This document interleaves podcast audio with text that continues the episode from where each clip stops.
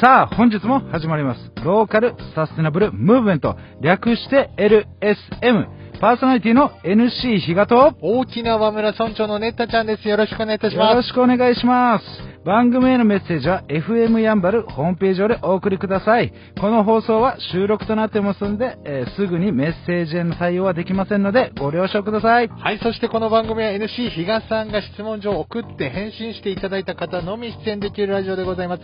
質問の内容は人生の理念、活動、失敗談、ターニングポイント、現在の活動、見据える未来、フェイバリットワードでございます。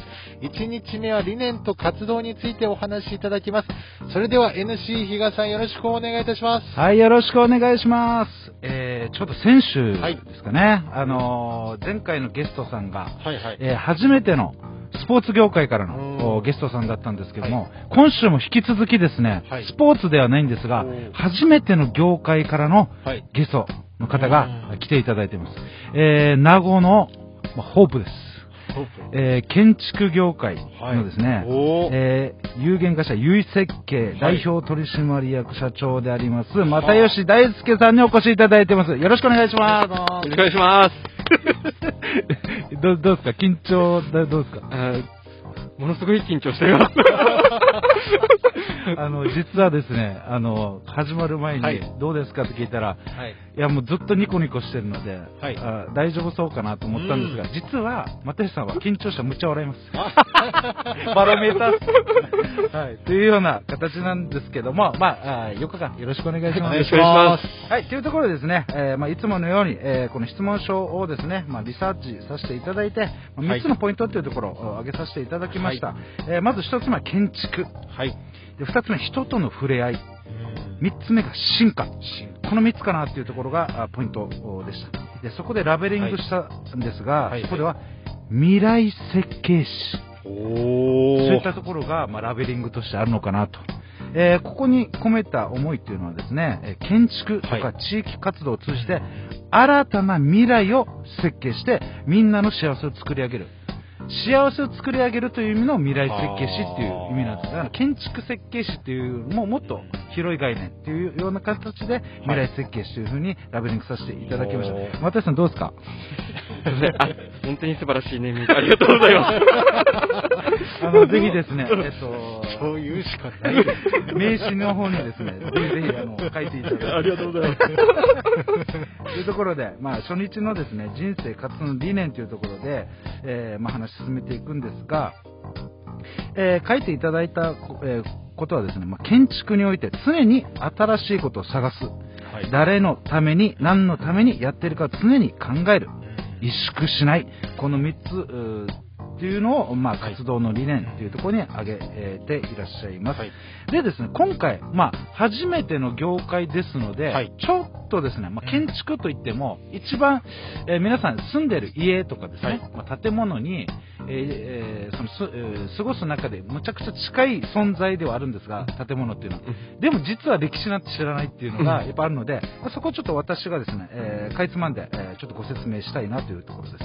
まず、えー日本の建築史っていうのがあります。歴史の史ですね。それをちょっと紐解くとですね、まず、さえー最初期っていうんですが、最初期、一番初めにですね、日本人建築家建築家の辰野金吾さんっていう方がですね、ロンドンに留学行った時に、日本の建築にはどんな歴,、えー歴史があるんですかというふうに聞かれた時に、何も答えられなかったっていうのが、すごい悔しかったっていうう思いを感じたそうです。その辰野さんの教え子の伊藤忠太っていう方がですね、その法隆寺が日本最古の建築であるんだっていうのを学問的に、えー作ったことで、この日本建築史っていうのが動き始めた。それがまず始まりですね。で、その中で流れっていうのがあります。まず、えー最初に原始時代っていうところですね。はいえーこれはもう一番わかりやすい高床式住居とかですね。はいまあそういったものがまずそこ。でうん、2番目に古代遺跡。えー、飛鳥様式、まあ、いろんな様式あるんですが、えー飛鳥様式の、えー法隆寺、はい西院伽藍っていうところのとかですね、そういったものがあります。えーで、さらに、中世、建えー中世もまた別で中世建築っていうものがありまして、えーこれはまあ鎌倉と室町って分かれるんですが、えー鎌倉時代のこの東大寺のですね、復興と浄土、浄土寺の、まあ、建立みたいな、えーそういったところ。で、近世建築では、まあ、安土桃山、江戸時代まで、えー長い長きにわたるんですが、まあ、姫路城と城とかですね、はいあと民家、そういったものが出てきます。で、次に近代になってくるんですが、西洋館、西洋の歴史はこの辺で混ざり合ってきますそ。っから。だあとは建築家っていうのがここで出てきますうん。建築家っていうのが初めて出てきます。あとは現代建築。ここで鉄筋コンクリートが出てきます。お現代に近く、えっ、と、戦後復興とかこの辺です。で、最新の建築っていうのがありまして、はい。えーこれ NASA も注目する建築用の 3D プリンター。あー家がもはや今 3D で作ろうとしてるっていう。ことなんですね。あとは、えー巨大な木造建築、それをどんどん作り上げてるっていう、まあ、流れになります。まあ、そんな中でですね、えー話を戻しまして、はい活動理念のところでちょっとお聞きしたいんですが、新しい建築の情報を探すために、まあ、どういうまあ、取り組みといいますか、えーことをされてるんでしょうか？えーまあ、そうですね、一応一番やっぱり、うん。あの、まあ、後にも出てくるんですけど、はい。まあ、趣味にもしている散歩。散歩をして、はいはい。はい。まあ、地域の特徴的な建物を見たりとか、で、あとはまあ、本読んだりとか、うん。今のように本当に歴史？うんうんうんうん。歴史も振り返ってうん、で、過去にこんなことあったかはいら、はいはい。じゃあもしかしたらこんなこともできるんじゃないかとか、なるほど。うん。そういったような形で、うん常に新しい何かないかなというのは一応探してみますね。じゃあ、地域の文化、うんえーと、あと過去のこれまでの歴史とか、はい。えーそういったものとか、あとは、えーまあ、新しい技術とかもですね、はいそういったもので何か可能性がないかなっていうのをいつも考えて考るえ考えてます。はい。ああ、なるほど。うんえーあとはですね、次に誰のために、うん何のためにっていうのを常に考えているということなんですが、うんはいこれ考えるきっかけっていうのはあったんですか、えーっとですね、はいどうしても、まあ最初はやっぱり、なんだろう、建築家になりたい。はい。で、やっぱり自分の形をこうんう、作りたい。うん。この思いが強かったんですけど、うん。でも結局そこでやっても、なんだろう、トラブルだったり、あんまり、あんまりなんか喜ばれない時とかもあって、へじゃあそれはもう方向性違うなということで、はいはいはいはい。で、しっかりもうお客さんと密に話して、はい。でこのお客さんのためにしっかり作ろうっていうのが、まあ一応きっかけではありますね。あじゃあ仕事をしていく中で、はい。どんどんなんかそういう考えにシフトチェンジしていった感じなんですね。はい。えーそこでですね、はいまた最後のこの、多分こういう方というか、共感される方多いと思うんですけど、はいはい萎縮しないってやつですあね。ーこれ多分響く人多いんじゃないかなって一番思ったんですけど、うん。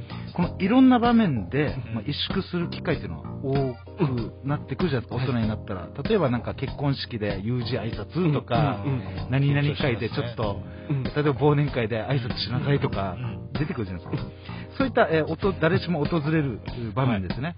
これ、又吉さん、萎縮しないように、なんか意識していることってあるんですえっとですね、かはい。お。まあこの、一応今回もそうなんですけど、はい。こういう絶対緊張したり萎縮するだろうなっていう場面では、はい。前もってもものすごいイメージトレーニングします。イメージトレーニングします。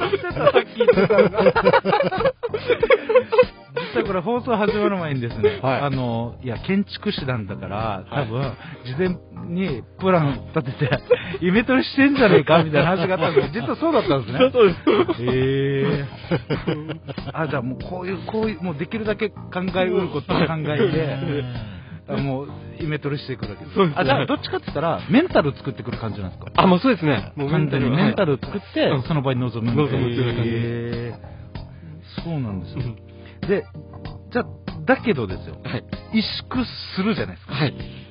その時にはどういうふうになんか対処法とか対応とかあるんですかそうですね。一旦、やっぱり大きく深呼吸して、は で、物事はできる方向でしか考えないようにする。かっこいい。現実的ですよ、ものすごく。さすがポジティブに考えねもうポジティブに考えないと、うん。なんだろう、もう萎縮してしまうので、もうできるだけできる方向、できる方向で。これ、まあ、あのーじゃあ、あれですか、この萎縮しないっていうのを心がけてるっていうことは、うん。今までの、まあ、人生において、この萎縮で、あなんか、いろいろうまくいかなかったこととかもあったってことですか、まあそうですね。ちょっと今パッて出てくる内容があんま思いつかないんですけど、はい。やっぱり、基本的にネガティブな方向で考えてたんですよ。うん。へえ。もう、ネガティブうんすごい、うねん、ネガティブな方向で考える癖があったので、で、そうなったらもう全然前にも進めないし、うん進まないから。でということで、いやもう物事は全部できる方向で考えるようになりましたね。マインドセットをやったってことですね。というところですね、まあ、はい今回、えーいろいろお聞きしたんですが、まあえーこの新しい建築っていうところ、様式を見る上では、まあ、歴史とか文化、まあ、そういったもので、なんか、えー新しいものをさらに作り出すっていうところを考えていただいてですね、はい。あとは、なんか、えーその人のためにっていうところは、もう仕事を通して、えー実は自分、もっともっと相手側に立って物事を考えるっていうのが、えー大事なんじゃないかっていうのを知れたっていうところですね。あと、萎縮しないっていうところで、まあ、イメトレとかですね、もともとネネガティブなマインドだったのを、どんどんポジティブに変えてるというようなお話でしたね。はい。まだまだ伺いたいんですけれども、また次回ということで、えーそんな又吉大輔さんが代表されている有限会社、えー、ゆい設計の連絡先をご紹介させていただきます。えーまずホームページがございます。えー、ゆい設計、えー、かっこ有限会社、あーゆい設計で検索をお願いいたします。あと連絡先、電話番号です。0980-520700 0980-520700です。えーそして我々へのメッセージは LSM のホームページがございますのでそちらからお願いいたします。そしてラジオの裏話もブログと YouTube でアップしております。ノートというブログのサイトで、えー KATSU かつで検索お願いいたします。YouTube でネッタちゃんで検索。ネッタはカタカナでちゃんはひらがなです。以上です。ありがとうございました。LSN プロジェクトは、いっちゃん、いなさん、またきち、たくま、マエストロあつし、みなっちゃん、またよし大輔さん、成田ペールワン、ミッチーの協賛でお送りいたしました。どうも皆さん、ヤンバル酒場モーリーのモーリーです。ヤンバル酒場モーリーは、名護十字路徒歩1分以内にあるアメリカンレトロな酒場です。オールディーズの BGM とアメリカンな空間は、初めてなのになぜか懐かしさを感じられる店内で、おすすめは10時間じっくり丁寧に低温調理した牛タンと、店主秘伝の燻製香る自家製ウイスキーで作るハイボールは絶品です。ぜひ、フラッと遊びに来てくださいね。電話番号は070-3803-7889 070-3803-7889待ってます。LSM レディオは株式会社エナジックインターナショナル南西食品株式会社スパイスカレー研究所沖縄ごはんよしひこやんばる酒場モーリー有限会社ゆい設計味どころかに松大同火災海上保険株式会社の提供でお送りいたしました。